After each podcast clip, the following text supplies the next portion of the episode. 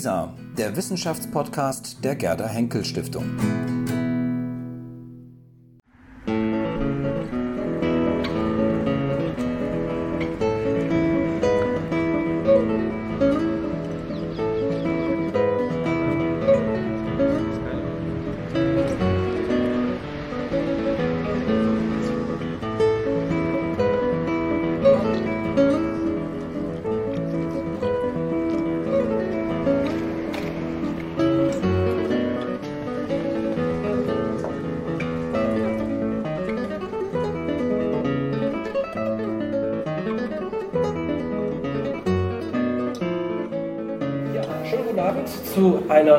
Ausgabe von GTS 7000, der Geschichtstalk. Dieses Mal wieder auf heimischem Boden, live, nämlich aus dem Super 7000 in Düsseldorf.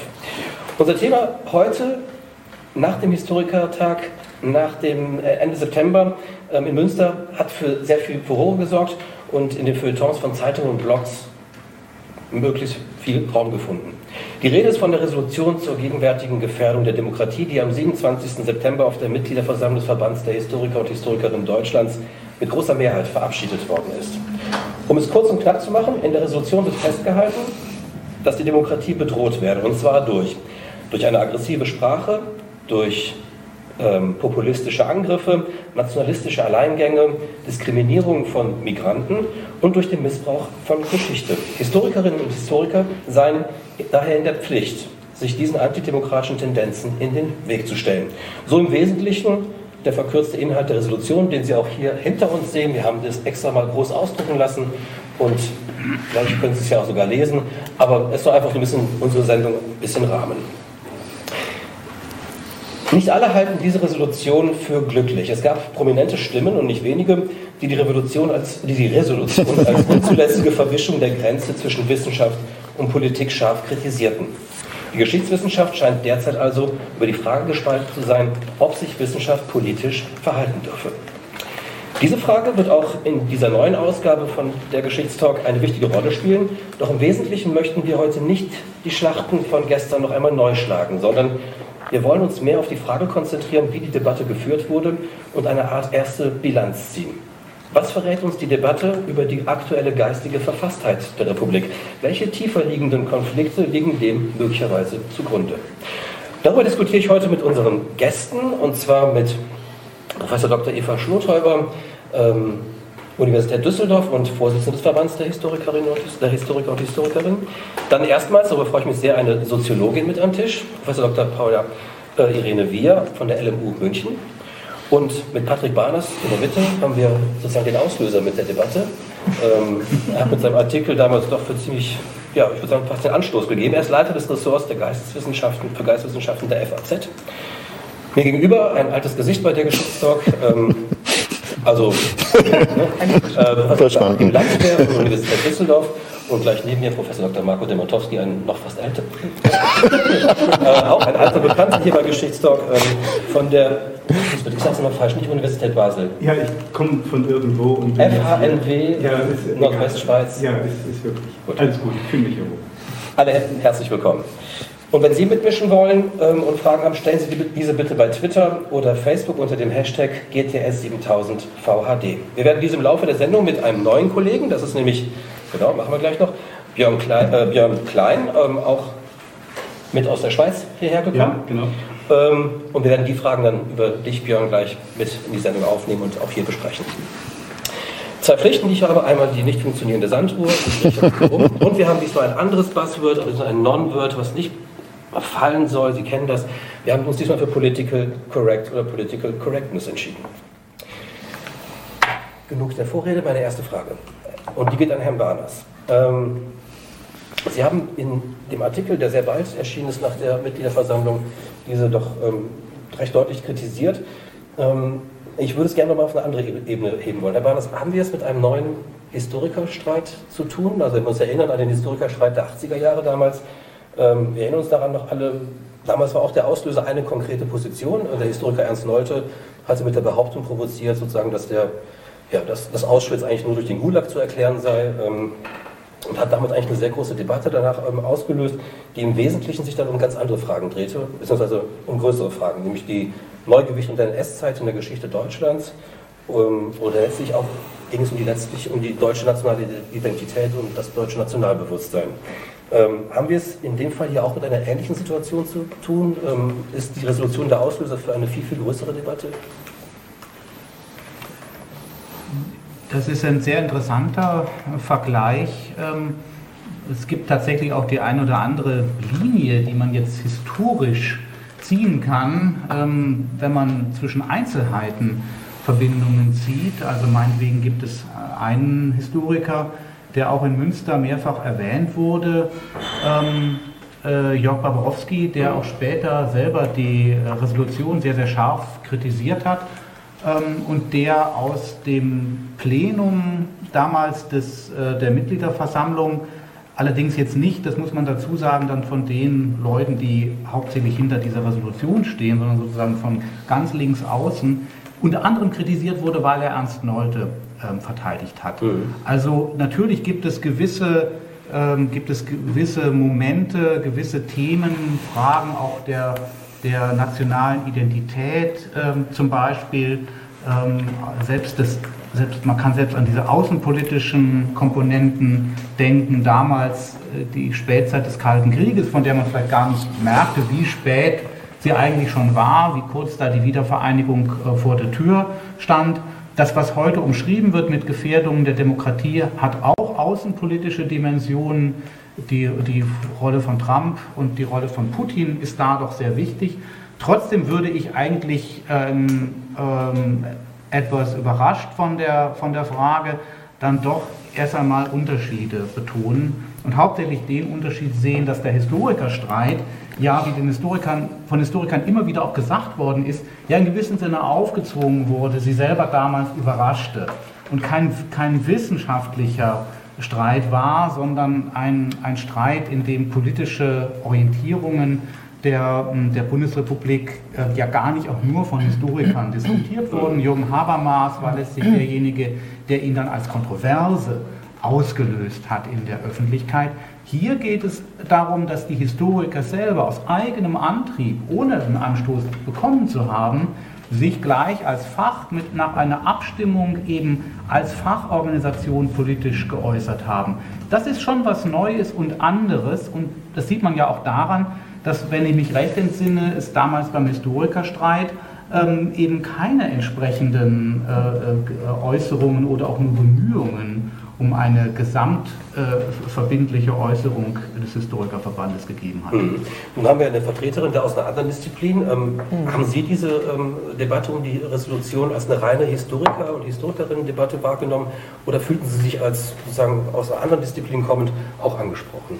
Äh, nein, also ich habe schon bemerkt beim Lesen und beim Nachvollzug der Debatte, dass es ganz wesentlich um eine, sagen wir mal, spezifisch äh, geschichtswissenschaftliche Form geht, beziehungsweise genauer gesagt um die Auseinandersetzung darüber, was Geschichte, was geschichtliches Wissen, was ähm, Geschichtswissenschaft äh, heute kann, soll oder auch nicht, insofern spezifisch, aber gleichzeitig klar, auch äh, die Frage, wie positionieren sich überhaupt wissenschaftliche Fachverbände? Können sie, sollen sie, sollen sie nicht äh, normative Resolutionen, Stellungnahmen verfassen? Ähm, ist jede Stellungnahme gleich eine politische Stellungnahme? Was heißt das? Wo hinein intervenieren wir? Also ich glaube, das berührt alle wissenschaftlichen Fachverbände, auch, auch die naturwissenschaftlichen und andere, aber eben auch die soziologischen. Und insofern nehme ich das schon als eine Auseinandersetzung, eine Diskurskonstellation war, die uns auch in der Soziologie viel angeht, auf jeden mhm. Fall. Dann vielleicht die Historiker am Tisch gefragt. Ähm, fühlt sich jemand von der These, die ich aufgestellt habe, wir haben hier vielleicht einen zweiten Historikertag angesprochen oder vielleicht gar provoziert? Frau Schlottheimer vielleicht? Provoziert von, der, von Ihrer These, dass es sozusagen ein zweiter Historikerstreit mhm. sei? Eigentlich überhaupt nicht, muss ich sagen. Also ich würde auch eher die Unterschiede betonen und äh, man muss ja sehen, dass es die erste Resolution war, die von den Mitgliedern ähm, initiiert worden ist. Das finde ich relativ bedeutsam, dass sozusagen die, die Community selber das eben angeregt hat. Und ich glaube, dass es ein notwendiger Anstoß war zu dieser Auseinandersetzung, die wir jetzt eben führen zusammen. Mhm. Naja, aber gleichzeitig ähm, weiß ich nicht, ob, diese, ähm, ob, ob, der Versuch einer historischen Referenz auf diesen äh, famosen Historikerstreit der 80er Jahre, ähm, ob das tatsächlich zur, zur Deutung äh, der jetzigen Diskussion äh, beiträgt. Also ich glaube, äh, also nicht nur was das Personal angeht, äh, gibt es äh, logischerweise jede Menge Unterschiede, sondern auch was die, ähm, was die Grundvoraussetzungen angeht. Ähm, deswegen, ich meine, ähm, das, das, das mag eine professionelle Deformation sein, historisch arbeitender Menschen sofort den historischen Rückbezug zu suchen. Aber ich glaube, man sollte ihn auch nicht erzwingen. Ähm, und deswegen würde ich auch da in der Tat eher die Unterschiede betonen. Also ich glaube, das ist eine, in, in vielerlei Hinsicht äh, eine andere Situation, eine andere Debatte, die gerade geführt wird, auch mit einem anderen ähm, politischen Gehalt, auch mit, einem, ähm, mit einer anderen Ausgangssituation. Ähm, und die Parallelen sehe ich da nicht unbedingt. Mhm. Überrascht mich. Du vielleicht mal? ja. ja, ich sehe es anders. Äh, ich glaube, das wird gar nicht ausbleiben, dass man diesen Vergleich zieht. Äh, auch wenn man die Unterschiede betont. Der Vergleich wird gezogen werden und äh, wenn jetzt hier die Unterschiede betont worden sind, möchte ich doch mal versuchen, auch so ein paar Strukturanalogien vielleicht zu benennen. Das eine ist sozusagen der, der gesellschaftliche Kontext, äh, wo, wo, ich denke, es gibt so Analogien. Wir haben der Historikerstreit, ich glaube, den muss man sehen im Kontext dieser geistig-moralischen Wende. Wir haben den Kohl-Biografen mit am Tisch. Also es gab also Versuche wie eine Neuerfindung des Konservatismus nach diesem langen sozialdemokratischen Regierungszeit. Es gab eine starke Gruppe, die damals noch viel stärker und viel, viel klarer ausprofiliert war von dezidiert konservativen Historikerinnen und Historikern, die sich weniger Historikerinnen, muss ich sagen, die sich ähm, angesprochen geführt haben, auch von diesem Klima, von diesen Möglichkeiten. Es gab den langen Vorlauf mit Ernst Nolte, der hat ja nicht erst 1985, 86 die These publiziert, sondern ich glaube schon 82 erstmals und dann ist das dann eben aufgegriffen worden. Äh, also es gab so ein, ein, eine gesellschaftspolitische Verschiebung, die sich eben, weil die Geschichtswissenschaft ein Spiegel der Gesellschaft ist, wie jedes andere Subsystem ja auch, ähm, dort eben ausgewirkt hat. Und so ähnlich sehe ich das eben äh, bei dem, was sich jetzt in 2017, Ende 2017 entwickelt hat, auch. Äh, auch dort musste, das steht uns viel klarer vor Augen, wie diese bestimmte gesellschaftliche äh, Tektoniken äh, eingesetzt haben, mit Herbst 2015 dann wie offen zutage traten, aber auch schon älter, etwas älteres Datum haben. Äh, also das ist mal, sage ich mal, der gesellschaftliche Resonanzraum, der ist ähnlich.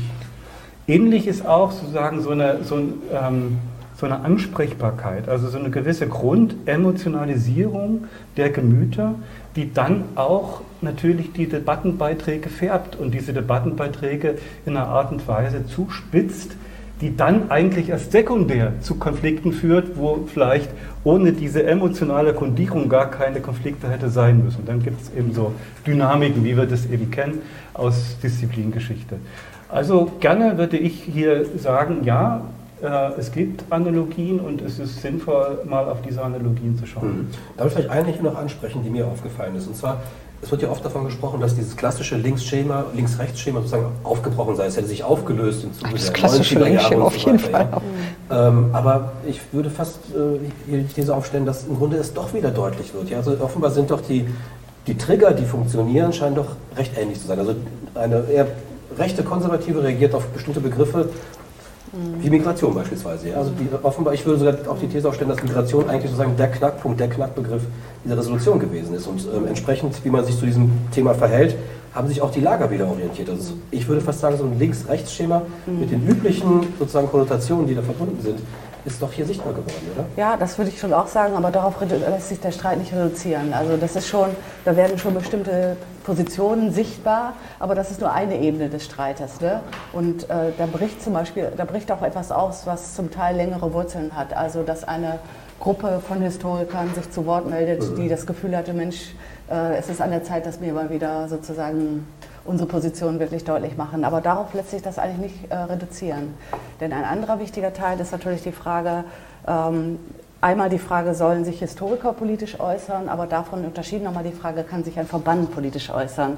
Und diesen, das interessiert mich auch, das ist eine, ein wichtiger Unterschied, über den ich heute Abend auch gerne mhm. sprechen mhm. möchte. Und das ist eine, eine, Konfliktlage, die ganz anders liegt zu diesem Rechts-Links. Und ähm, äh, wenn wir das sozusagen mit diesem Vergleich darauf fokussieren, würden wir was Wichtiges verpassen. Ne? Das ist eine, eine Hinsicht. Ja, genau. Also eine Kontinuität sicherlich gibt es ähm, in dem Punkt, den Sie angesprochen haben, was Plausibilität oder behauptete Plausibilität eben doch ähm, von diesen Links-Rechts-Schemata eben auch auf die sogenannte Zunft der Historiker angeht. Einer der Protagonisten des Historikerstreits, Hans-Ulrich Wähler, hat ähm, hinterher in seiner typischen, ganz unverblümten Art die ganze Sache rein strömungspolitisch erklärt und hat gesagt, es habe sich dann eben ein linksliberaler Konsens, ähm, der sowieso im Fach eigentlich existiert habe, der habe sich dann eben auch durchgesetzt und hat, er hat auch die ziemlich robusten Methoden, die dabei angewandt wurden, gar nicht, äh, jetzt gar nicht geleugnet. Was immer man jetzt davon halten mag, ich würde schon sagen, dass sich in der, äh, in der großen Mehrheit auch, die ist ja noch nicht mal, die so groß war, dass es noch nicht mal nötig war, die Stimmen zu zählen in der Mitgliederversammlung, dass sich da gezeigt hat, es gibt immer noch so etwas wie einen linksliberalen ähm, Konsens, ähm, dessen Intuitionen scheinen plausibler zu sein als die Intuitionen der Gegenseite. Und das mag ein Grund dafür sein, dass eben Frau Schlotthauber da den, den Eindruck hat, wenn ich sie richtig verstanden habe, bei denjenigen, die sich jetzt gemeldet haben, schon in der Mitgliederversammlung, auch zum Teil in Artikeln in der Presse, handelt es sich zum Teil eben um, um Leute mit, mit einer auch methodisch eher politikgeschichtlichen Ausrichtung, die, wo man Einzelnen nicht so nahe tritt, glaube ich, wenn man sagt, das ist auch mit einer eher konservativen politischen Ausrichtung verbunden. Das ist ja schon etwas, was wir, was wir auch beim Historikerstreit äh, wiederfinden. Insofern haben Sie ganz recht mit Ihrem Vergleich. Aber ich möchte doch noch mal einen ganz grundsätzlichen Unterschied benennen, was die Texte angeht, um die es hier geht. Mhm. Der, der Text von Habermas, der den Historikerstreit losgetreten hat, war eine Namensliste von Historikern, die eben angeblich diese konservative Gruppe gebildet haben. Er war aus meiner Sicht ganz unfair, das ist auch häufig gesagt worden, aber er hat Ross und Reiter genannt. Und die Leute, die da aufgeführt waren, wie etwa Michael Stürmer, haben sich zur Wehr gesetzt und haben dem widersprochen. Dieser Resolutionstext hat einen ganz anderen Charakter.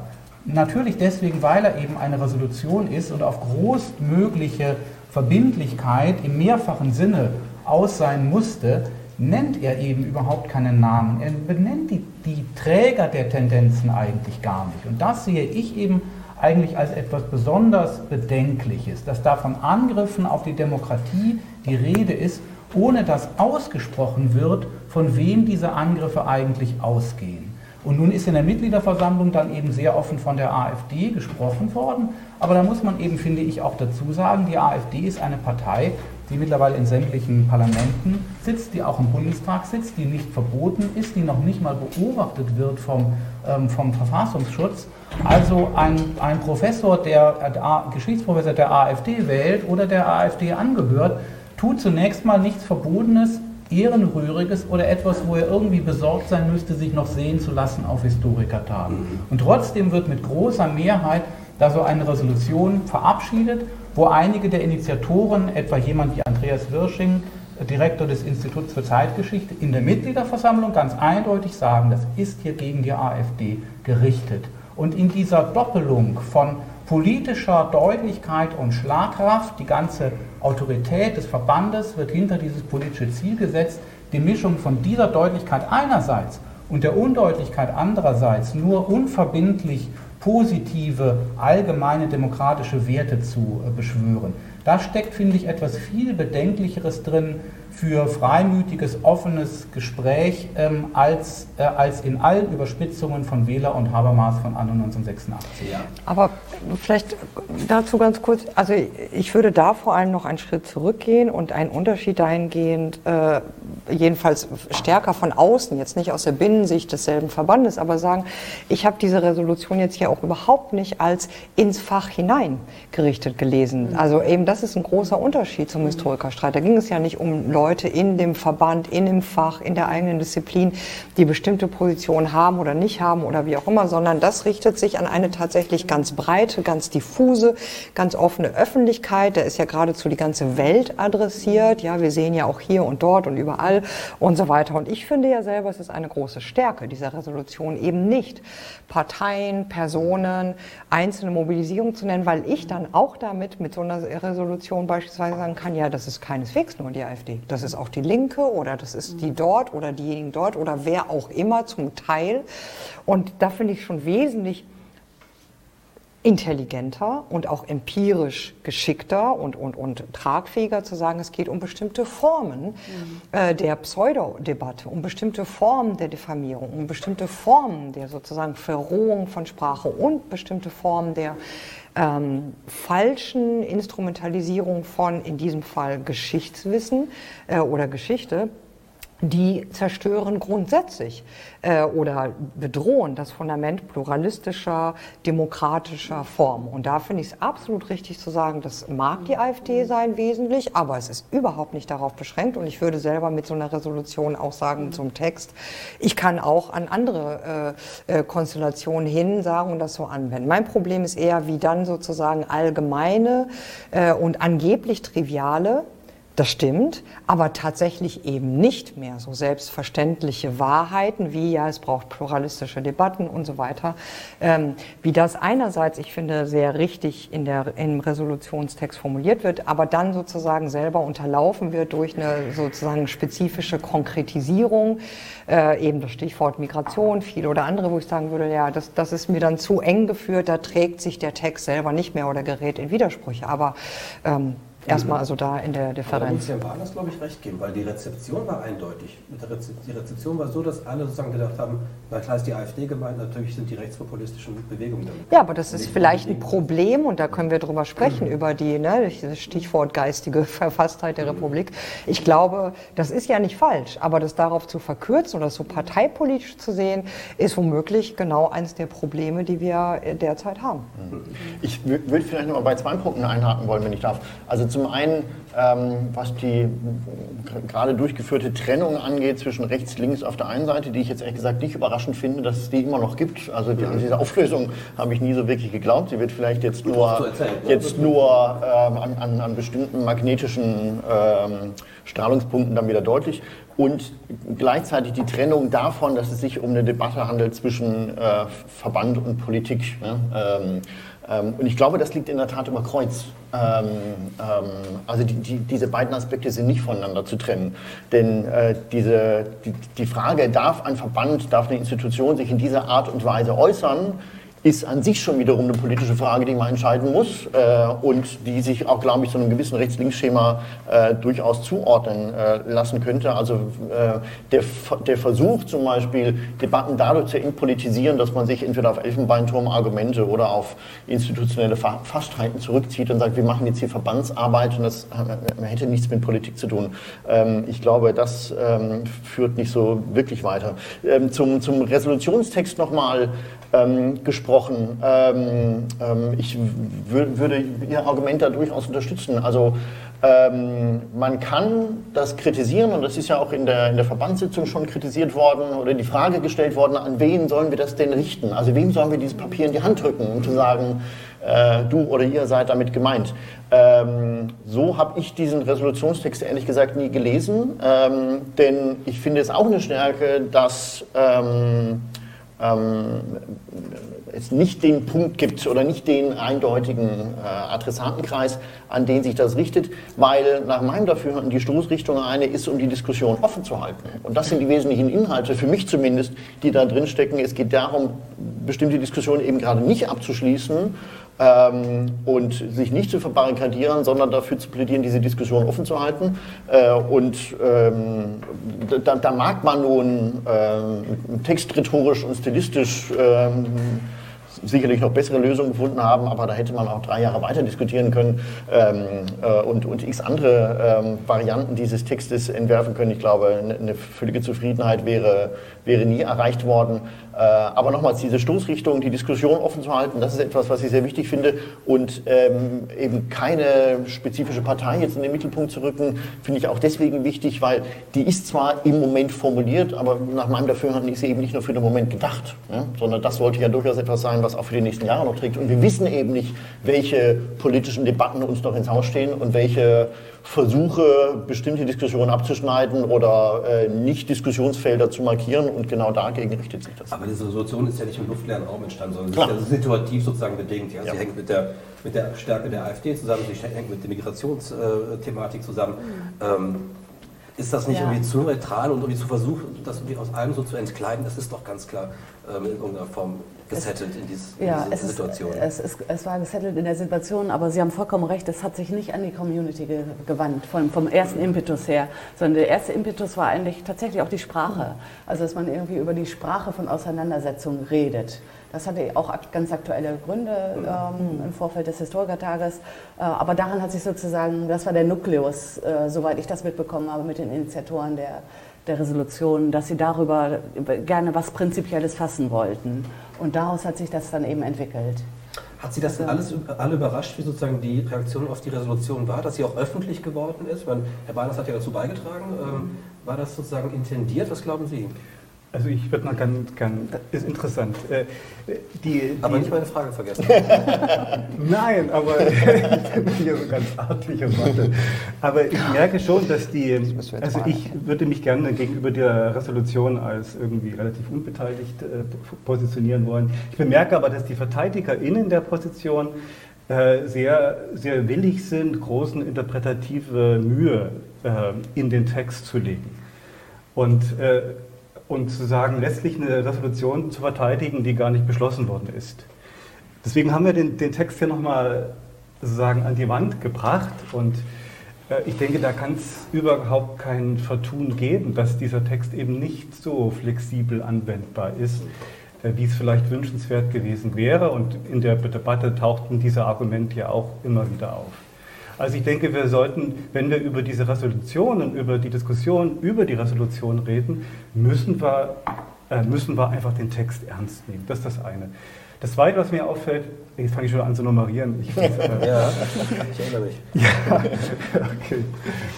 Und eben typisch für solche Verteidigungssachen ist dann immer das, der Begriff Stoßrichtung. Ja, dann wird die Stoßrichtung verteidigt. Aber hat er nicht gesagt. Doch, Stoßrichtung. Ach, hat hat er echt? Okay. Aber hast du darauf gewartet? Du hast darauf gewartet. sofort bei der Schublade auf. Nein, aber ich will das nur so, wir müssen über den Text reden, wenn wir die Wirkung verstehen wollen und wenn wir, den, wenn wir die Diskussion verstehen wollen. So, und das nächste, was ich gerne sagen möchte und das letzte auch dazu, mh, ist äh, ganz wichtig, wird, finde ich jetzt für uns, die halbe Stunde ist schon vorbei, wird es sein, die Ebenen zu trennen. Also sprechen wir über Legitimität oder über Klugheit? Sprechen wir über Adressaten und wiederum relational zu diesen Adressaten über Legitimität oder über Klugheit? Ähm, und äh, das, warum, verstehe nicht, warum gerade diese Dichotomie? also, also zum Beispiel, es, wir kann sagen, ist, darf die Wissenschaft das, darf der wissenschaftliche Verband das, dürfen WissenschaftlerInnen das? Das sind drei vollkommen unterschiedliche Fragen. Die Wissenschaft äh, äh, operiert politisch auf eine metapolitische Art und Weise, indem sie nämlich pluralistisch sich verhält, sich, sich auslebt, äh, manifestiert sie und stützt sie die pluralistische Gesellschaftsordnung. Also deswegen war der Streit um die Resolution eigentlich wunderbar, wenn das intendiert war.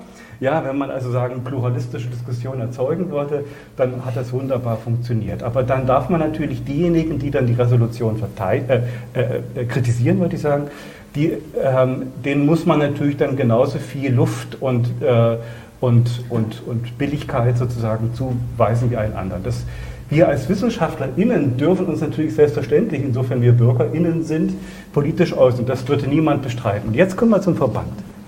Ja, der darf das auch. Auch das ist äh, schon hinlänglich diskutiert worden. Die Frage hier ist eben die der Klugheit. Ist das Konsens, dass der Verband das auch darf? Ich finde, darüber sollten wir reden. Okay.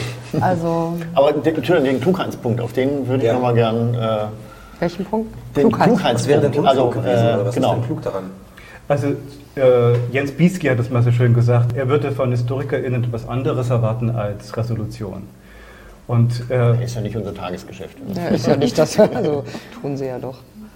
Nee, ich finde, da, da, steckt äh, eine ganze Menge dahinter, wenn man eben da nochmal einen Augenblick äh, dem, dieser Aussage schenkt. Äh, welche anderen Möglichkeiten hätte es denn gegeben, sozusagen politisch wirksam zu werden über pluralistischen Streit, der im Fach sowieso vorhanden liegt, hinaus und über das, was einzelne Historikerinnen ohnehin sozusagen in der Öffentlichkeit, äh, sei es Zeitungen, sei es das Fernsehen, sei es Social Media, eben äußern. Was eigentlich darüber hinaus? Das nächste ist äh, so eine Resolution, das ist 19. Jahrhundert. Äh, hat mich wirklich überrascht. So, wir hatten ja diese wunderbare äh, Internet-Unterschriftensammlung äh, von, von der Kollegin Morina gehabt, als die SPD ihre Grundwertekommission abgeschafft hat. Das war toll, da war der Verband gar nicht beteiligt. Da konnte jeder für sich privat entscheiden, unterschreibe ich das, unterschreibe ich das nicht warum man hier wieder zu so einem fast altertümlichen Mittel einer, einer verbandsmäßigen äh, Resolution schreiten muss. Das stimmt doch nicht, oder?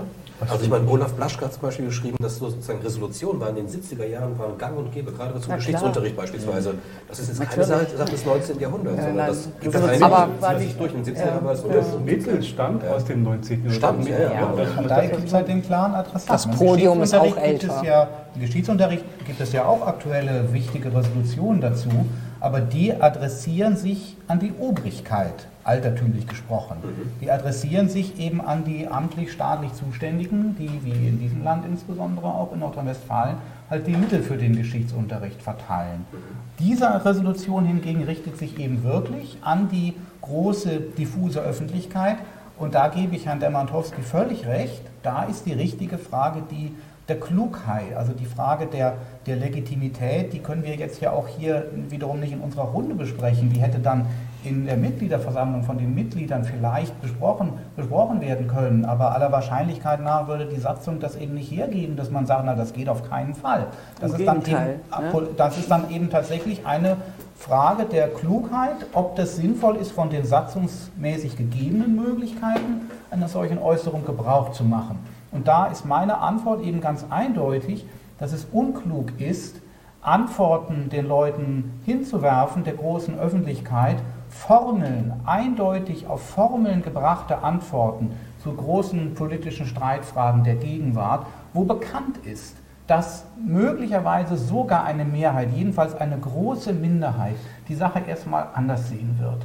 Der Satz mit der, mit der Migration als Bereicherung. Migration habe im Saldo bereichert. Daran würde ich zweierlei kritisieren. Erstens ist es eine Aussage von einer solchen Allgemeinheit, dass ich mich wirklich frage, mit welcher, wie auch immer vermittelten fachlichen Autorität fällen Historiker die überhaupt. Das würde ich also auch fragen, wenn das, ein, wenn das Heinrich August Winkler oder Eckhard Konze am Ende eines dicken Buches dann als letzten Satz schreiben würde, dann könnte man das auch bezweifeln, aber dann hätte man immerhin die Begründung dafür. Hier hat man nicht die Begründung und außerdem hat man es noch mit einem Satz zu tun, wo wenn man auf die Straße gehen würde und den Leuten ein Mikrofon hinhält, würde ungefähr, ja, vielleicht wäre es ungefähr ein Drittel. Ein Drittel würde sagen, ja, ja, das auf, insgesamt ist das auf lange Sicht schon sicher was Gutes. Ein Drittel würde sagen, weiß ich nicht. Und ein Drittel würde bestimmt sagen, nein, es ist nichts Gutes.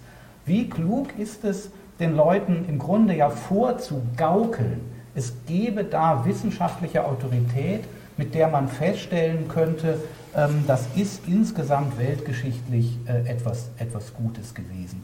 Hier hat die Geschichtswissenschaft ein ganz falsches Bild von sich erzeugt, nämlich ein Bild, als gäbe es empirische Gewissheiten dieser großen Allgemeinheit, die man, wenn man sich richtig damit beschäftigt, dann auch schon im Sinne der Entlastung, ähm, ganz so schlimm wird es schon nicht kommen, verstehen, dann auch verstehen wird. Das Gegenteil wäre, wäre richtig gewesen. Offen zu sagen, wie wenig man weiß, ähm, wie offen Geschichte, wie offen auch aktuelle politische Situationen sind und dass es natürlich sinnvoll sein kann, dann in der Geschichte auch zu gucken, durchaus auch nach Modellkonstellationen zu gucken, aber sich vorzustellen, in den großen politischen Streitfragen der Gegenwart kann man als Geschichtswissenschaft so etwas wie einen Verfassungsbogen, einen Vernunftbogen umreißen, indem man mit reinen Formelkompromissen ähm, das noch Vernünftige absteckt. Ja, Nationen gibt es noch, aber Nationalismus ist auf jeden Fall falsch.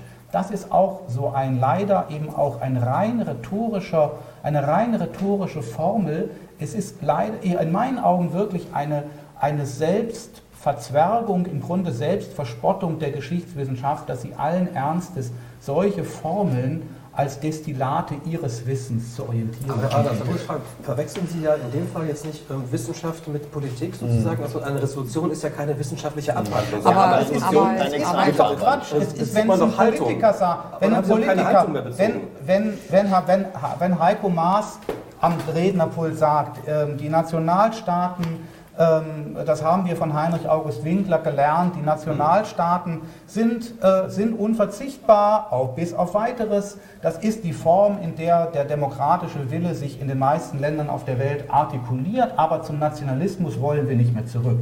Wenn ein Politiker wie Heiko Maas so etwas sagt, dann ist es politisch vernünftig und dann kann er dafür auch tatsächlich nicht nur auf Heinrich August Winkler, auch auf andere wissenschaftliche Autoren. Aber das verstehe ich jetzt nicht. Wieso ist Nur, das politisch vernünftig? Es, Äh, ja, es ist erstmal politisch vernünftig, weil es eine Vereinfachung ist in einer politischen Im Absicht, Feld der Politik. der man, ähm, wo man sozusagen versteht, warum die Sache sehr stark vereinfacht wird. Historiker müssten aber eigentlich, vielleicht würde auch Herr Winkler schon sagen, es ist ihm etwas zu, etwas zu einfach, Historiker müssten, finde ich, eigentlich direkt sagen, und wozu gibt es eine empirische Nationalismusforschung, die mit, mit aller Macht von Großbetriebsförderung jetzt fast ein halbes Jahrhundert lang betrieben worden ist, insbesondere auch hier in Nordrhein-Westfalen. Historiker müssten als erstes sagen, ja ganz so einfach geht es leider nicht mit der Unterscheidung von Nationalismus und Nationalstaat. Nation- Was soll das eigentlich sein, nationalistische ähm, Alleingänge? Was, wie soll man das sicher sein, dass das, dass, das immer, dass das immer falsch ist? Im Grunde ist es tautologisch. Dann, wenn halt eine Nation eben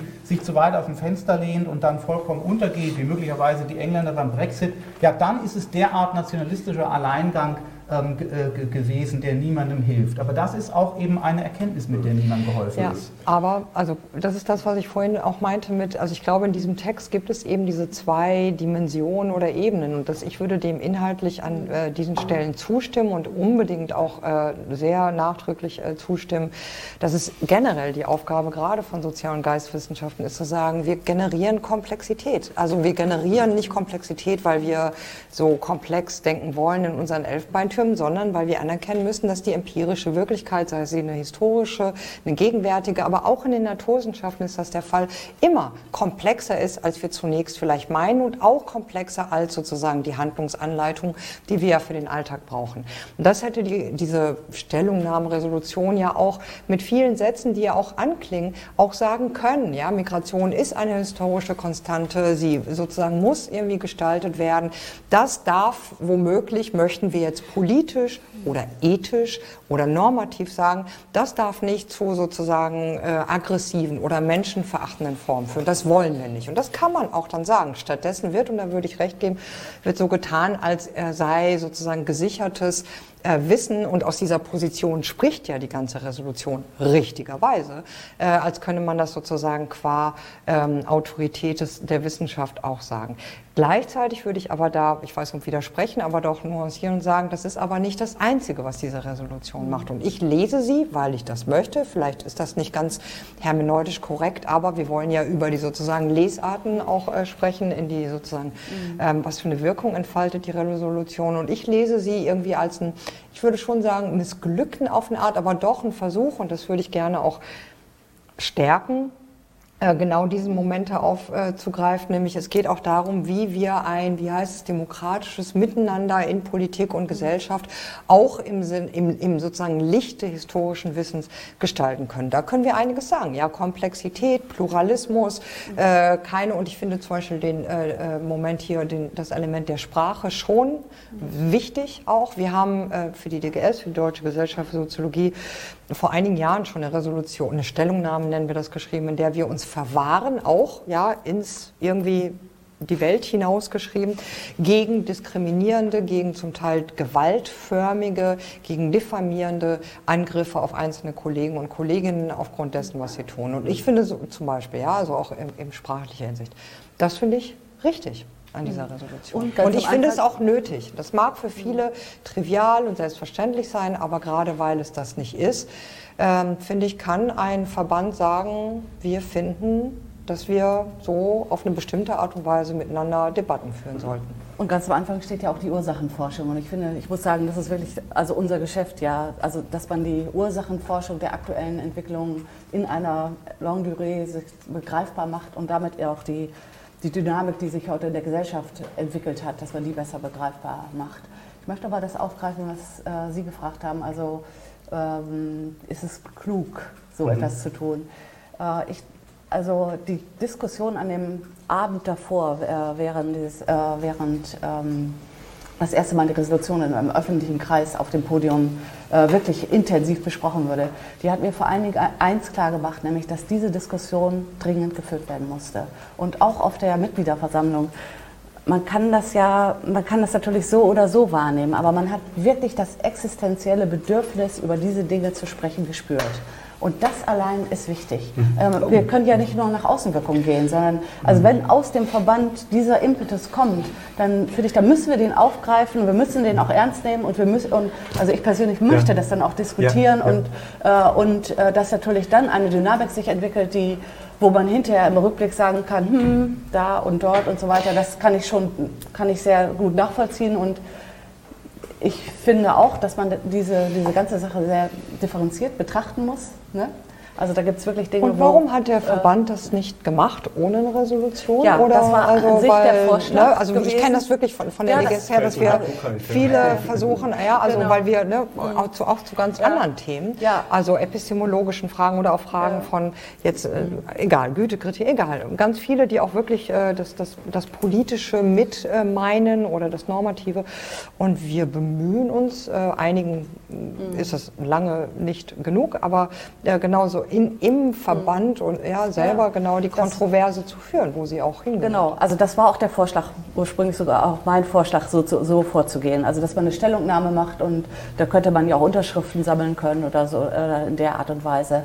Aber das, das war sozusagen nicht ausreichend von den. Also, äh, gesehen. Also man hat ich ich würde ich würd bei, dem, bei, bei dem Punkt Klugheit jetzt gerne nochmal gern noch einhaken wollen.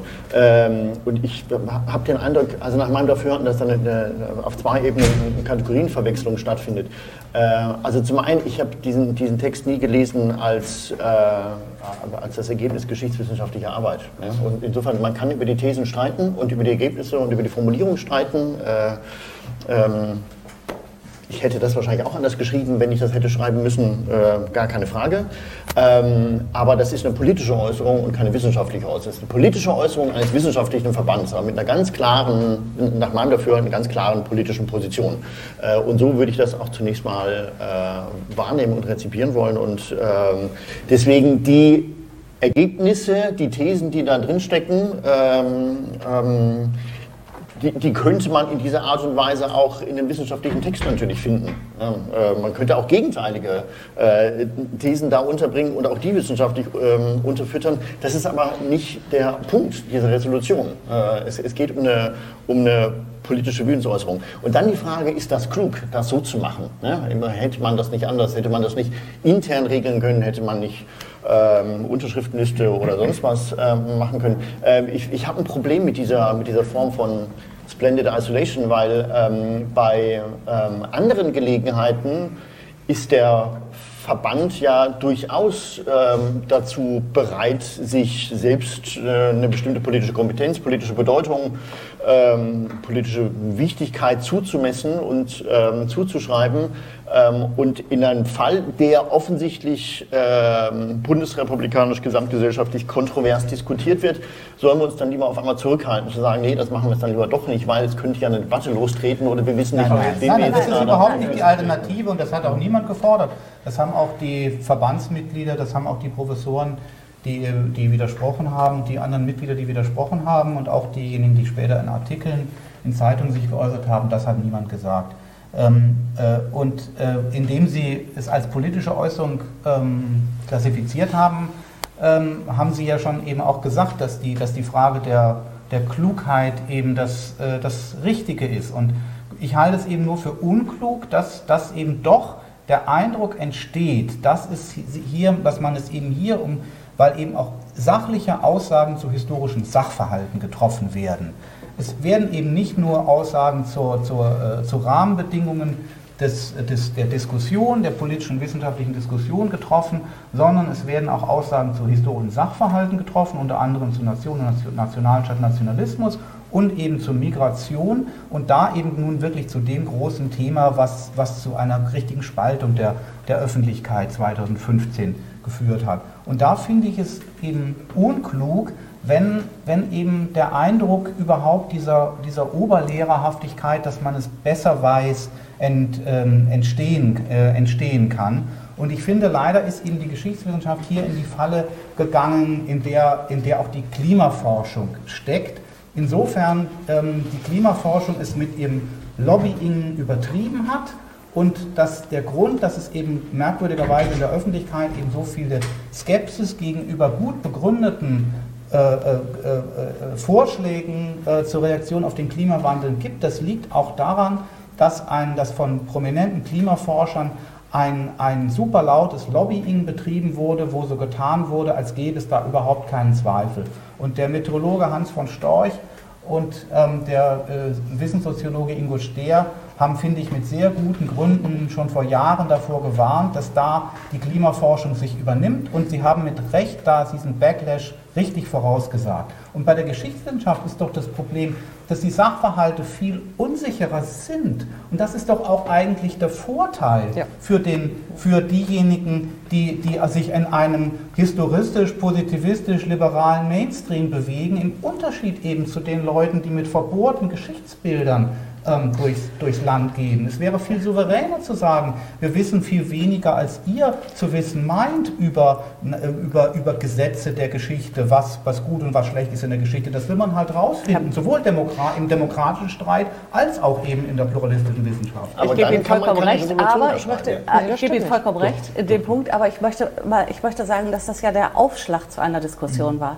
Also ich meine, wenn es sozusagen unterschwellig als Unterschriftenliste gegangen wäre, wäre, mhm. dann wäre es vielleicht gar nicht, hätte dieser Punkt gar nicht, äh, wäre der gar nicht so in den Fokus geraten. Aber das ist dringend an der Zeit. Es, also das meinte ich ja, es ist dringend an der Zeit, dass wir sozusagen äh, äh, uns darüber auseinandersetzen und zwar und auch diese Auseinandersetzung im Verband aushalten. Also ich finde, ich muss das Mhm. wissen Sie, dass ich da der Meinung bin, dass wir, dass sozusagen der, äh, dass nicht der Verband als Verband diese Debatte führen soll, sondern dass im Verband diese Debatte geführt mhm. werden muss. Das ist meine tiefe Überzeugung und, äh, und, und ich finde, die loszutreten und dass die verschiedenen Punkte da und auch die neuralgischen Punkte da wirklich sichtbar werden, das immerhin ist gelungen. Da ist äh, und das war ja vorher und das war ja vorher einfach gar nicht der Fall, sodass wir an dem Punkt jetzt ansetzen können äh, und, und ähm, ich glaube sozusagen eben, die Sache ein bisschen Ich glaube klären. eben durch, durch bestimmte Unklugheiten, die im Prozess und im Produkt, das kann man auch nochmal differenzieren, entstanden sind, läuft diese Diskussion eben nicht mehr so, wie man es sich hätte wünschen können. Das Echo war weitgehend nicht positiv. Es ist also nicht besonders gut aufgegriffen worden. Es ist ein HistorikerInnen-Gezänk geworden. Ach, da möchte ich, muss ich auch noch was zu und, sagen. Und gleich. da möchte ich schon noch mal sagen, Sie haben Impuls gesagt. Impuls ist quasi mhm. die lateinische Übersetzung von Stoßrichtung. Sind wir äh, wieder dabei. Und du hast gesagt, nee, nee, du, willst, du, willst den Text, du willst den Text verstehen. Das kann ich alles gut verstehen. Ja? Also, aber wir reden hier über einen bestimmten Text, der eine bestimmte Debatte ausgelöst hat. Und deswegen würde ich gern nochmal auf den Wortlaut schauen. Und da möchte ich doch nochmal äh, auch auf das, was Herr Banner sagte, eingehen. Hier sind Formulierungen drin, die, die, die, die, die das, ich meine jetzt mal ganz hart, die das intellektuelle Niveau mancher Schulbücher unterschreiten. Aber es ist ja eine aber Resolution, jetzt, das ist doch keine wissenschaftliche Abhandlung. Nein, aber ich glaube, das, das, das kann ich. Aber das, darf ich, darf wer, soll, wer soll sie verstehen? Darf, darf ich noch was dazu sagen? Okay. Ja. Äh, Schulbücher zum Beispiel kritisieren wir dann auch. Es geht, sagen wir mal, die, die, die Simplizität oder die Adressatenadäquatheit von Aussagen hat nichts mit ihrer Komplexität zu tun. Genau. Ja, und hier sind, hier sind Aussagen enthalten, die, die, die einen wirklich sprachlos machen. Ich, das, die zwei Beispiele mit der Nation, und Nationalismus und mit der Migration sind genannt worden. Aber Herr Was macht denn, ich würde gerne noch den Satz zu Ende bringen. Ähm, was macht denn in Zukunft ein alter Historiker, der die Hunnen, die Hunnenmigration untersucht? Muss der jetzt auch zu der Schlussfolgerung kommen, dass das in, insgesamt bereichernd war? Ne? Das ist kein wissenschaftlicher Text nochmal. Also, Entschuldigung, das hat keine Aussage von Guck mal, hier, hier oben steht.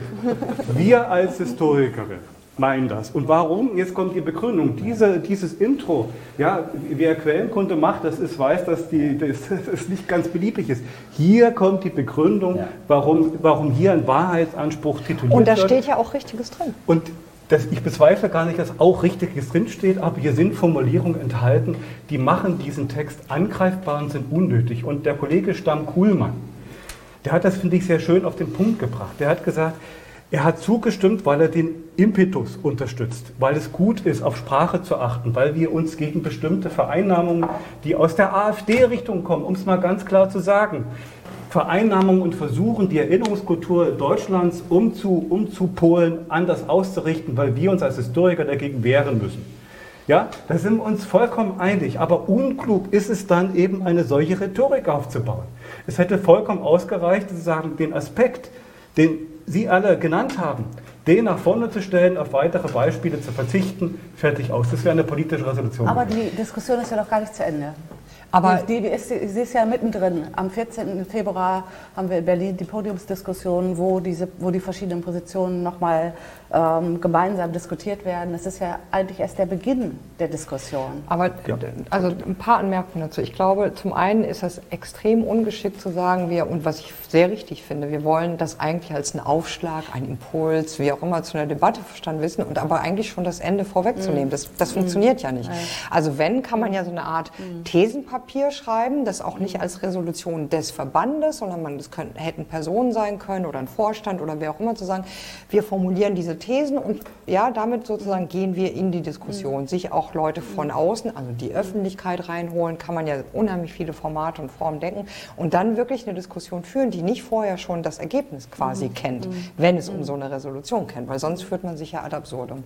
Ähm, und zu dem Punkt vorhin, doch, man kann politische Texte schreiben und so, das ist ja ein politischer Text, der aber auf der Höhe sozusagen des Fachwissens ist. Es gibt keine andere Legitimation für diesen Text als der eigene fachwissenschaftliche Hintergrund, das eigene fachwissenschaftliche Können, die Kompetenz, die Expertise. Und die besteht, und das finde ich nochmal auch sehr richtig hier formuliert, ja zum Teil darin zu sagen, wir können zur besseren Wahrnehmung von Gegenwartsproblemen beitragen, weil wir auf die Komplexität der Dynamiken und der Ursachen hinweisen, weil wir die Komplexitätskompetenz haben. Und die lässt sich, und da würde ich Herrn Demantowski sehr zustimmen, die lässt sich auch sehr einfach und sehr anschaulich und sehr plastisch vorführen, formulieren und diskutieren. Das ist nicht äh, notwendigerweise ein tausendseitiger Sermon. Das ist ein großer Fehler, zu meinen, dass man Komplexität nur unverständlich akademisch behaupten könnte. Wir wollen ja hier vor allem auch eine Bilanz, eine erste Bilanz dieser Debatte ähm, ziehen.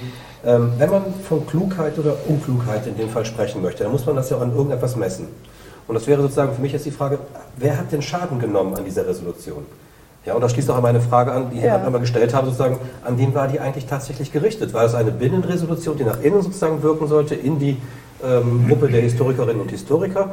War es eine gezielt nach außen gerichtete Resolution für eine breite Öffentlichkeit gedacht?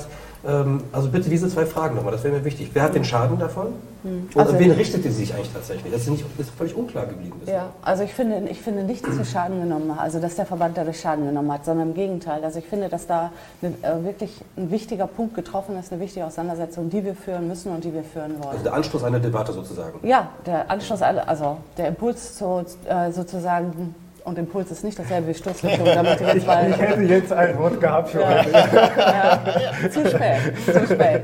Äh, und, und, ich glaub, und ich glaube, dass es auch wichtig ist, weil das unten drunter schon lange, lange sozusagen gewährt hat. Mhm. Diese, also dieser Konflikt war mit der, mit der Resolution ja gar nicht im Blick gewesen. Die Resolution sollte nach außen wirken, sie sollte Dinge auf den Punkt bringen, die ein Teil, ähm, mhm. die, die die Initiatoren irgendwie gesehen haben und die sie beschreiben wollten.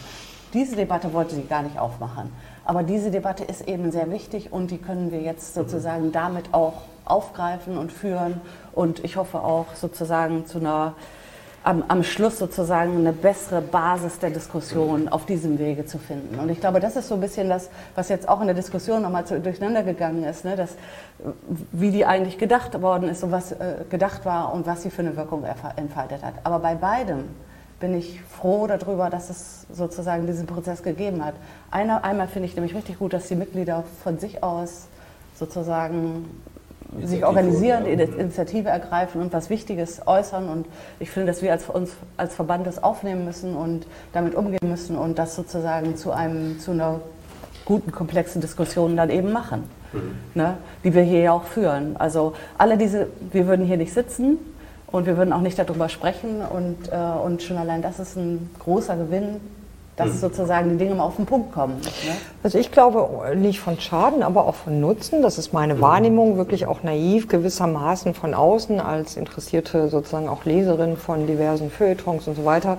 Ich habe den Eindruck, ähm, dass es auch vielleicht missglückt oder so, aber davon abgesehen, dass es ähm, positiv zur Kenntnis genommen wurde, dass ein wissenschaftlicher Fachverband sich sorgt um Formen der politischen Auseinandersetzung und das auch artikuliert und dem Raum gibt und das nicht sozusagen ähm, Leute irgendwie oder eine interessierte, geneigte Öffentlichkeit, Studierende zum Beispiel oder andere den Eindruck haben, die sind davon total unberührt oder kümmern sich nicht oder nehmen es nicht wahr oder wollen sich damit nicht befassen, sondern ähm, jetzt vielleicht sehr abstrakt, vielleicht auch mit viel Wohlwollen, aber das habe ich tatsächlich eher als ein Positivum wahrgenommen, ähm, ja, dass man da so, so eine Ansprech Adresse vielleicht hätte oder so. Und Einzelne sagen, ja, da, da kann man jetzt irgendwie, das findet man irgendwie gut, ja, das ist ein Fachverband, da äh, ja, sich in diese Richtung irgendwie öffnet. Äh, bekennt, hätte ich jetzt fast gesagt, war schon wieder das Problem vielleicht an der Sache. Aber sehen Sie irgendwo Schaden? Hat der, hat der Historikerverband, die Historiker als Zunft, sozusagen Historikerin als Zunft, ähm, da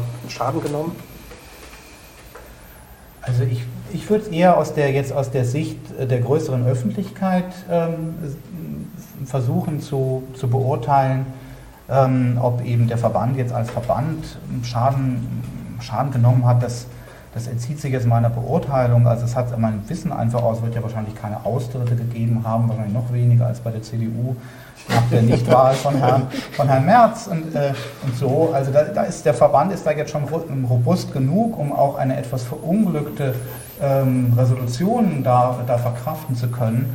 Aber aus der Sicht ähm, der, der Öffentlichkeit und gerade weil ich auch persönlich eben äh, auch sozusagen diese, diese, diese Unruhe teile, dass bei den Themen, die dann da der Anlass auch waren für die, ähm, für die Resolution ähm, und auch bei der Frage, wie wird eigentlich über diese Themen geredet und gestritten, dass das eben eigentlich wirklich sehr brisant ist und dass man sich nicht sicher sein kann, dass äh, sozusagen die zivilen Standards unserer demokratischen Debatte aus der, aus der Bundesrepublik einfach so weiter, weiter Bestand haben werden. Also gerade weil mir das inhaltlich auch politisch so, so wichtig ist, würde ich sagen, es ist ein bisschen Chance verpasst.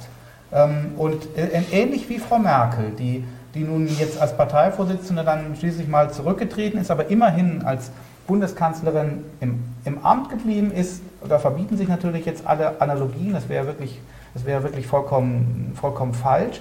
Aber wenn man den Verband als Verband insgesamt betrachtet, würde ich schon sagen, und es war ja auch, eine, es war ja auch ein bemerkenswert äh, gemeinschaftlicher Akt, wie, wie auch diese Resolution verfasst wurde. Frau Stoltenberg hat es ja angedeutet, es kam eben aus der Mitte der Mitgliedschaft und wenn man an diesen Tagen da in Münster war, hat man das tatsächlich auch sehen können. Also man wurde sozusagen selber auch als Verbandsmitglied ähm, mit Zeitzeuge, wie da dieser Text rumgereicht wurde, wie viele Leute noch gefragt wurden ähm, und, wo, ähm, und, und wie Verbesserungen äh, äh, da, da eben eingebracht wurden. Ich will das jetzt gar nicht dramatisieren, aber das heißt natürlich schon, die Sache hat eben auch Gewicht und ich würde im Ergebnis jetzt im Sinne der Bilanz doch mal feststellen, es ist eben insofern schiefgegangen, als dass ein ähnliches Missverständnis entstanden ist, wie Frau Merkel mit vielen gut gemeinten und gut überlegten Äußerungen im Gesamtkontext der Migrations- und Europapolitik erzeugt hat in den Jahren nach 2015. Und das ist eben dieses Setzen auf Formelkompromisse. Die Botschaft aussenden, im Grunde wird das Streitpotenzial auch übertrieben und ähm, äh, wenn man eben nur das Gesamtbild betrachtet, dann sieht man eigentlich, die Dinge sind eben doch ins Gleichgewicht zu bringen wenn man sich eben ein bisschen zurückhält und auch ein bisschen mehr Vertrauen aufbringt in die Leute, die halt die, die, die Entwicklung steuern. Da finde ich einfach Chance verpasst, dass man eben auch zum Teil ja identische Formulierungen hier, hier unters Volk gebracht hat, statt umgekehrt zu sagen, umgekehrt zu sagen, wir sind wirklich in einer dramatischen Lage, äh, die Politik der Bundesrepublik verändert sich sehr stark und die Zusammensetzung der Parlamente verändert sich. Es gibt zum Beispiel jetzt wieder eine eine Kraft rechts außen, möglicherweise sogar rechtsextrem und rechtsradikal, wo dann ehrlicherweise in den Sektionen zu dem Thema beim Historikertag gesagt worden war, wir wissen da noch äh, zu wenig drüber. Es gibt da zu wenig Doktorarbeiten, viel weniger als über den Linksradikalismus. Da hätte ich mir jetzt vielleicht nicht in Form einer Resolution, aber man hätte es ja trotzdem öffentlich verkünden können, hätte ich mir gewünscht, dass man gesagt hätte, ja, wartet mal ab, äh, AfD und Erasmus Stiftung. Wir schicken dann schon mal unsere Doktoranden vorbei. Wir wollen auch herausfinden, wie es zur Gründung der AfD äh, und so weiter gekommen ist. Wir wollen viel mehr über den Rechtsextremismus wissen. Können ja auch die Soziologie wir, als einladen. Wir wissen da Aber die einiges. Geschichte ist ja noch nicht zu Ende. Darf ich zu der Schadensfrage noch ganz kurz was sagen? Genau, da würde ich gerne den Björn auch mal Ja. reinholen, weil wir noch mal hören wollen, was sozusagen Ja. erstmal wieder live Ja. was äh, sozusagen von außen kommt. Aber bitte. Nur, nur, also ein Versuch, das, das in zwei Sätze zu formulieren. Äh, Also erstmal, ich denke auch nicht, dass man von Schaden sprechen kann. Also ganz im Gegenteil, bei der, ähm, bei der Mitgliederversammlung, als ich dabei war, ich hätte meinem eigenen Verband das gar nicht zugetraut, so eine Resolution äh, zu verabschieden, ehrlich gesagt. Ich war positiv überrascht, ähm, dass, das, ähm, dass das stattgefunden hat und ähm, nicht nur was persönliche Befindlichkeiten angeht, sondern ich finde diese äh, Resolution auch deswegen wichtig, a, weil sie diese Debatte angestoßen hat ähm, ähm, und insofern ja schon mal in eine Öffentlichkeit hineingewirkt hat, ähm, auf welche Art und Weise auch immer, beziehungsweise wer an dieser öffentlichen Debatte dann auch immer teilgenommen hat. Und ähm, äh, darüber hinaus ähm, äh, finde ich das auch nicht schädlich, weil sich der Verband dann eben tatsächlich politisch positioniert hat. Eine, eine politische Position, wie gesagt, die er für sich ohnehin immer reklamiert, dann vielleicht eher auf einer entweder auf einer symbolischen Ebene oder mit Resolutionen, die normalerweise eben gar keine Reaktion hervorrufen, die ja auch regelmäßig erlassen werden, oder Stellungnahmen, ähm, die aber ansonsten dann we- weitgehend unbemerkt laufen. Hier wurde Position bezogen, wie man auch immer zu dieser Position stehen mag, die dann auch kontrovers, kontrovers bitte diskutiert werden soll. Aber schädlich finde ich das nicht, dass das passiert, ganz im Gegenteil. Aber wirklich zwei, weil Zwei, ja, aber ich warte schon die ganze Zeit. zu einer Art Schadensablegung möchte ich natürlich auch noch sprechen. Also ich denke schon, äh, es gibt äh, zweierlei Schaden, aber der tritt vor allen Dingen bei denen auf, die dieser äh, Resolution nicht so ohne weiteres von Herzen zustimmen konnten.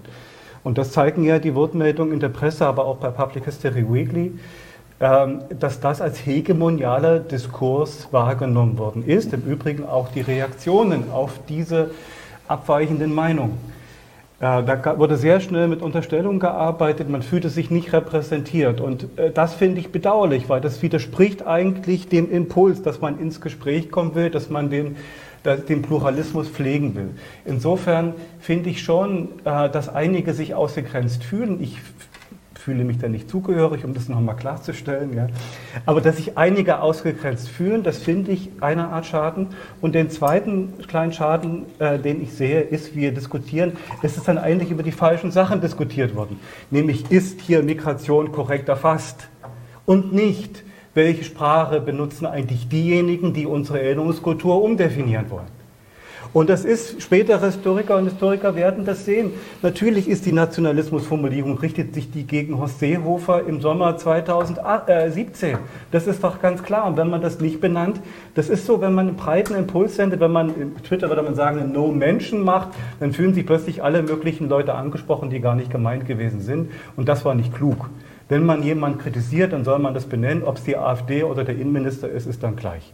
Oder man lässt es eben bleiben. Das muss man. Aber diese Zwischenlösung, die hat für mich kleinen Flurschaden angerichtet. Äh, Und der Verband ist jetzt natürlich dabei, deswegen haben Sie ja richtig gesagt, ist der Anfang und wir fahren, das ist nicht das Ende, da auch wieder bestimmte Kolleginnen und Kollegen wieder einzusammeln und wieder in den Verband mit einzuladen und Missverständnisse, die entstanden sind, vielleicht äh, zu klären.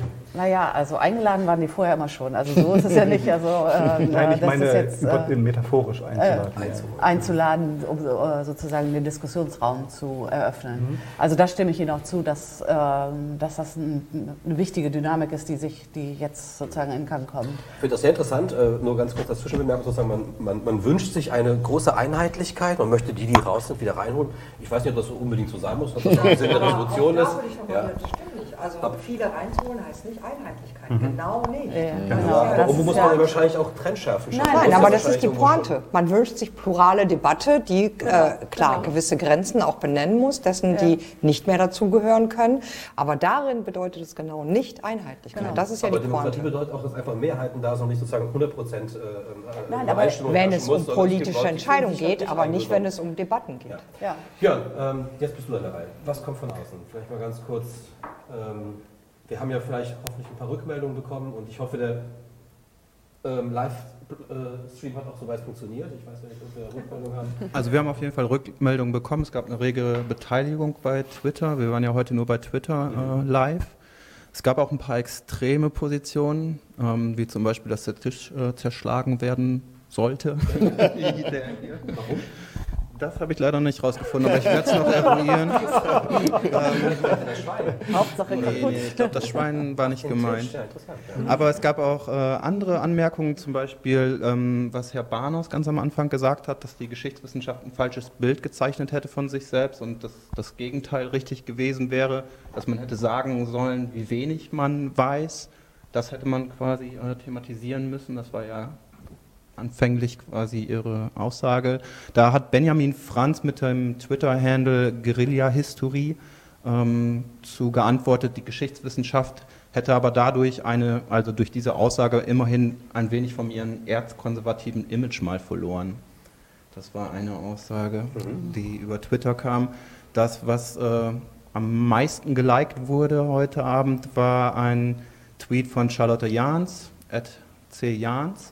Ähm, vielleicht müssen sich HistorikerInnen statt einer Resolution vielleicht aber mal dazu verpflichten, sich öffentlich mehr zu erklären. Das ist ihre bescheidene Meinung zu diesem Talk heute Abend.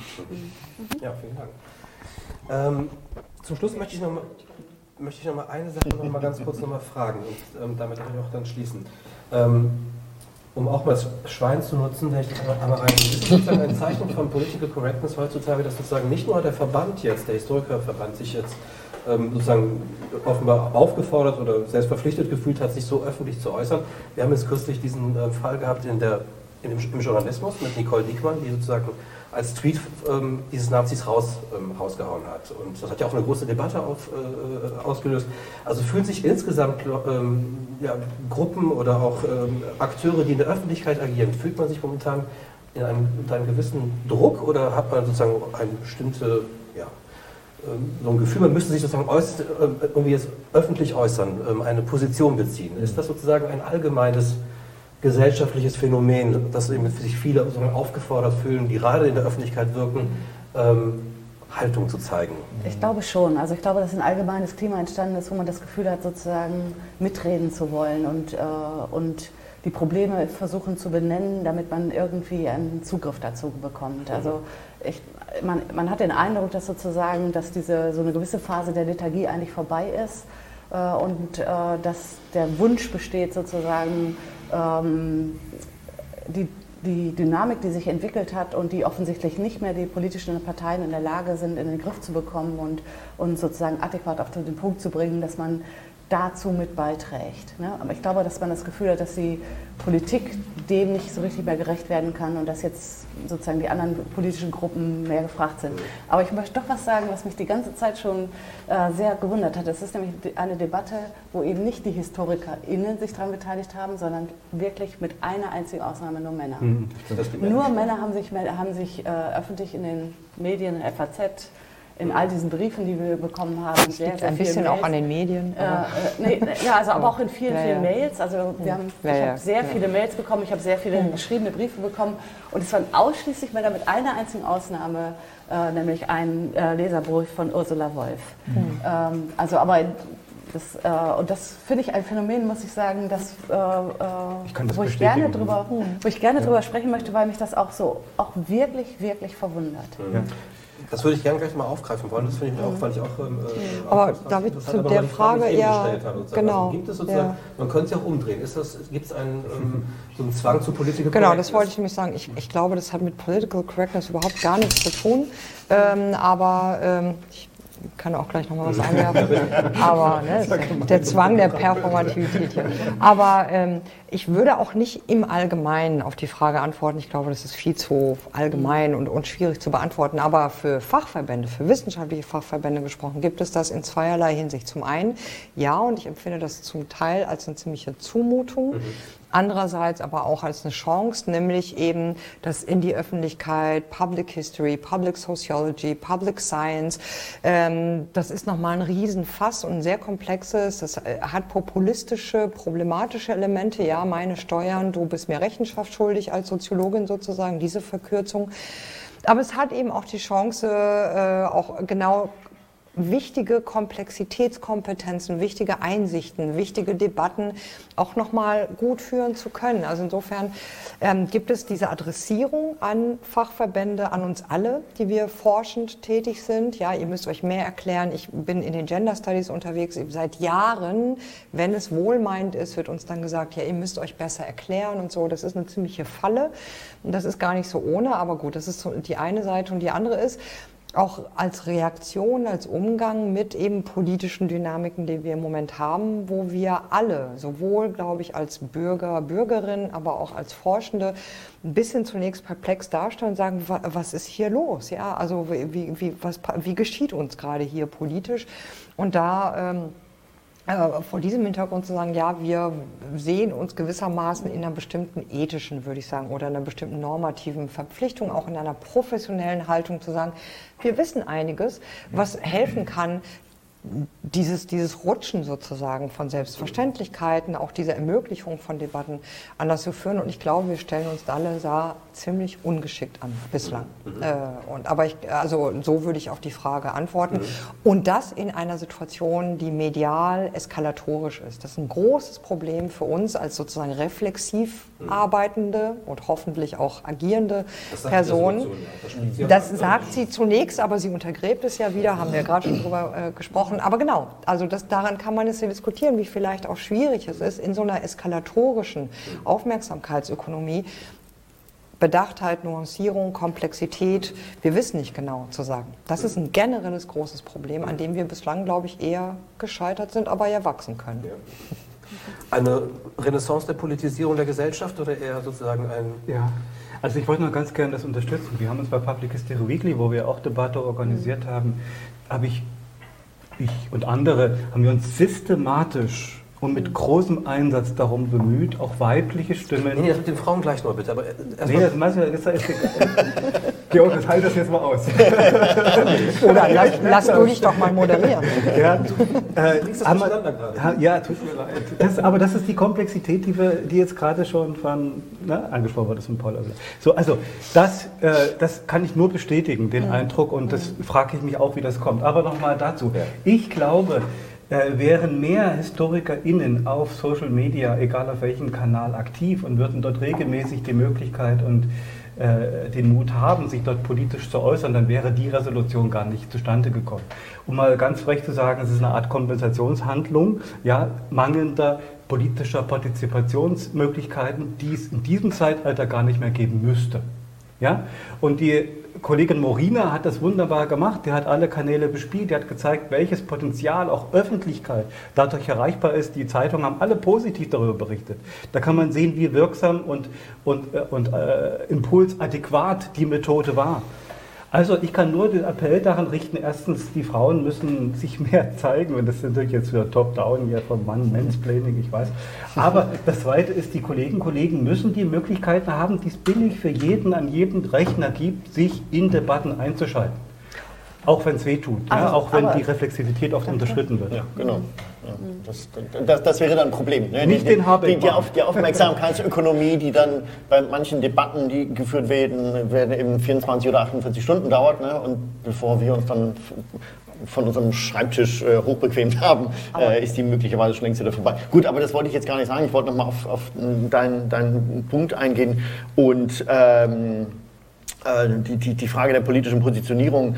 Ähm, vielleicht ist das auch ein Grund dafür, dass da vor allem Männer teilnehmen. Ich weiß es nicht, äh, ob die dann eher diejenigen sind mit den Boxhandschuhen und mit den Ellenbogen, die eher Spaß an dieser Auseinandersetzung haben. Aber auch das ist jetzt eine völlig äh, aus dem Bauch herausformulierte Hypothese.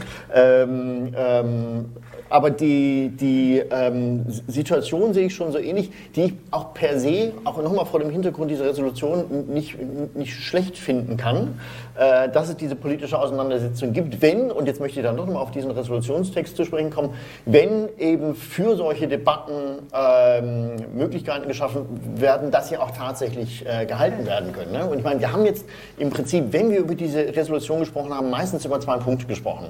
Über vier, fünf Worte vielleicht äh, und den großen Rest eigentlich weitgehend außen vor gelassen, nämlich das, was in dieser Resolution auch steht als, äh, ich sage es nochmal, Ermöglichungstext, der genau diese Debatte führen will äh, und genau diese Pole, die sich da herauskristallisieren, deutlich machen möchte und auch klar machen möchte, dass jeder und jede der, die ihre Position hat, die auch bitte formulieren soll und dafür, dafür auch einstehen soll. Solange man sich eben an bestimmten Grundkonsens hat, ein Grundkonsens, der, auch das ist vielfach gesagt worden, eigentlich selbstverständlich ist, nur frage ich mich, wenn er so selbstverständlich ist, warum sorgt er dann für einen solchen Aufreger? Ach, ja, also ganz unproblematisch kann es offensichtlich nicht sein. Wir haben gesprochen, wir haben über die Rhetorik dieses Textes gesprochen ja. und über den Sprechakt. Und jetzt fände ich unsere Debatte nicht genügend zusammengefasst durch die Bezeichnung vier, fünf Worte, aber Frau Schlothäufer, Sie wollten ja auch noch Er übernimmt ja, jetzt die Moderation. Nein, Echt ein autoritärer Ja, das ist jetzt in eine interessante andere Richtung äh, gelaufen. Ich wollte nur noch mal sagen, dass die ähm, dass ich glaube, dass die Präsenzdebatte auf dem Historikertag einfach wirklich enorm wichtig war. Also das hätte man nicht auffangen wollen können durch ein geschicktes mhm. äh, Bespielen von, von Social Media. Also, Die Debatte da, bestimmt nicht. Ne? Also ich, ich, das, das hat sozusagen das hat eine eigene, einen eigenen Wert für sich, da sich so auseinanderzusetzen, mhm. auch als Community, mhm. weil ähm, sozusagen auch die Historiker aller Epochen mit in, mit in diese Diskussion mit hereinzubekommen und natürlich möglichst auch alle, auch beider Geschlechter oder aller Geschlechter oder so. Das wäre, ist, ist sozusagen eine, eine wichtige wäre es wäre ein wichtiger Prozess an sich. Mhm. Ne, denn man muss schon sehen, dass der Historikertag lange auch demoniert war von der, von der Neuzeit von, äh, und von den Neuzeitfragen. Und ich glaube, dass sozusagen die, dass die anderen Epochen sich dazu mit äußern und sich mit daran mhm. beteiligen, das finde ich, finde ich auch eine große Bereicherung. Ja, das ist eine einzigartige Stärke. Genau, ja, das ist ja das, was nur dadurch immer den Blick zu bekommen. Das macht die Debatte wirklich anders. Und ich, also mein äh, Standpunkt ist ja, dass sozusagen die Historiker eine ganz eigenständigen ja. Perspektive auf eine Gesellschaft, auf die politische Entwicklung, auf die soziale Entwicklung werfen können. Und diese Perspektive, die möchte ich, also diese eigenständige Perspektive, die eben keine politische ist, und keine rein wissenschaftliche ist, weil sozusagen ja alle Geschichte politische Dimensionen hat, soziale Dimensionen hat, das finde ich was, was, was wir aus dieser Debatte am Ende hoffentlich, hoffentlich äh, gut rausarbeiten können. Mhm. Also das wäre sozusagen mein, mein optimistischer Blick. Gut, jetzt haben Sie alle zu der Frage geäußert, nur Herr Bahnhof noch nicht. Ähm, an Sie bitte noch einmal zum Schluss jetzt wirklich die Frage, ähm, haben wir eine ähm, Zeit der Repolitisierung ähm, nach den langen 90er Jahren, die einfach letztendlich fast Politik, also sozusagen gesamtgesellschaftlich fast politikfrei waren, haben wir das also oder fühlen Sie sich auch jetzt als Journalist aufgerufen und aufgefordert, jetzt Stellung zu beziehen zu Themen, also normativ Stellung zu beziehen? Ja, bei dem Begriff der Politisierung, das ist dann ja so ein Prozessbegriff, ähm, den man dann als Historiker natürlich versuchen würde auseinanderzunehmen mit, äh, mit Reinhard Koselleck. Also da haben wir ja eigentlich auch schon Instrumente, die so ein halbes Jahrhundert lang mindestens schon zur Verfügung ähm, stehen, auch für die Kontrolle dann der eigenen, eigenen Sprache. Ich möchte mich jetzt nicht entziehen, aber es ist ja dann also ein bisschen die Frage, wie misst man das eigentlich? Wann ist eine Gesellschaft stärker politisiert als, äh, als, als eben vorher? Ähm, und äh, die heben natürlich vor allem jetzt auf, ähm, auf so auf der Hand liegende Phänomene wie, wie eine große Lautstärke, mhm. auch Schärfe dann des, des Streits ab, die ja auch durchaus aus sachlichen Gründen dann auch aufgenommen wurden, jetzt in dieser, ähm, da, da in dieser, dieser Resolution. Ähm, dann gibt, haben wir einfach wirklich die Veränderung des Parteiensystems, ähm, die natürlich auch, äh, auch äh, was Vorübergehendes ähm, sein kann. Ähm, aber da, gerade da bei dem Thema haben wir ja auch viel Vergleichsmaterial in anderen, in anderen europäischen ähm, Ländern. Das sind alles Dinge, die für Politisierung sprechen. Ähm, aber es fallen einem natürlich auch Dinge, Dinge ein, wo man sich dann fragt, äh, müsste es jetzt nicht dann äh, auch dann zum Beispiel dazu kommen, dass, dass das Engagement äh, eine politische Leidenschaft, die sicherlich, sicherlich da ist und die ja eigentlich in geradezu kurios, äh, absurd, äh, bildungsimitatorischer Weise dann vom AfD-Philosophen Mark Jong herbeigeredet wird mit dieser Formel vom Thymotischen und vom Zorn. Und das ist ja alles gar nicht nötig. Das stellt man ja fest, links wie rechts und in der Mitte auch, ähm, dass, dass es an politischer Leidenschaft jetzt nicht mangelt und dass sie vielleicht gegenüber den Schröder-Jahren bisschen zugenommen hat, aber die sind jetzt auch schon wieder einige Jahre, einige Jahre her. Aber auf der anderen Seite, was es ja zum Beispiel nicht gibt, und da ist dann eben, die, ist dann eben diese, diese Aktion zugunsten der historischen Kommission der SPD oder einer, einer Neugründung dieser, dieser Kommission ist ein gutes, aber eben leider auch ein trauriges Beispiel.